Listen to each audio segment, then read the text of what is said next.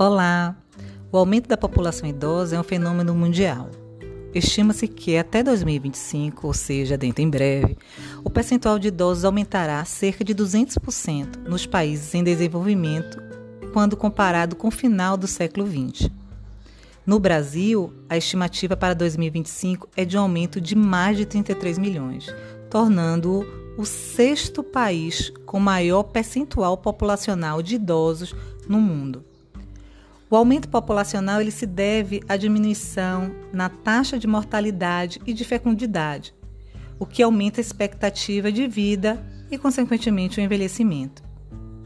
O envelhecimento é caracterizado por mudanças fisiológicas e alterações da composição corporal, causando declínio progressivo da função dos sistemas biológicos isto é, ocorre uma diminuição progressiva das habilidades, tanto motoras quanto sensitivas, e do conhecimento, e, consequentemente, da capacidade funcional.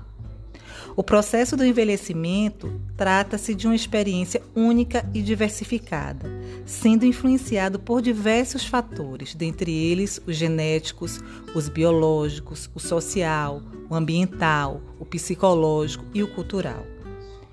O somatório das alterações orgânicas, funcionais e psicológicas do envelhecimento normal é chamado de senescência, enquanto a senilidade é caracterizada por afecções que frequentemente acometem os indivíduos idosos.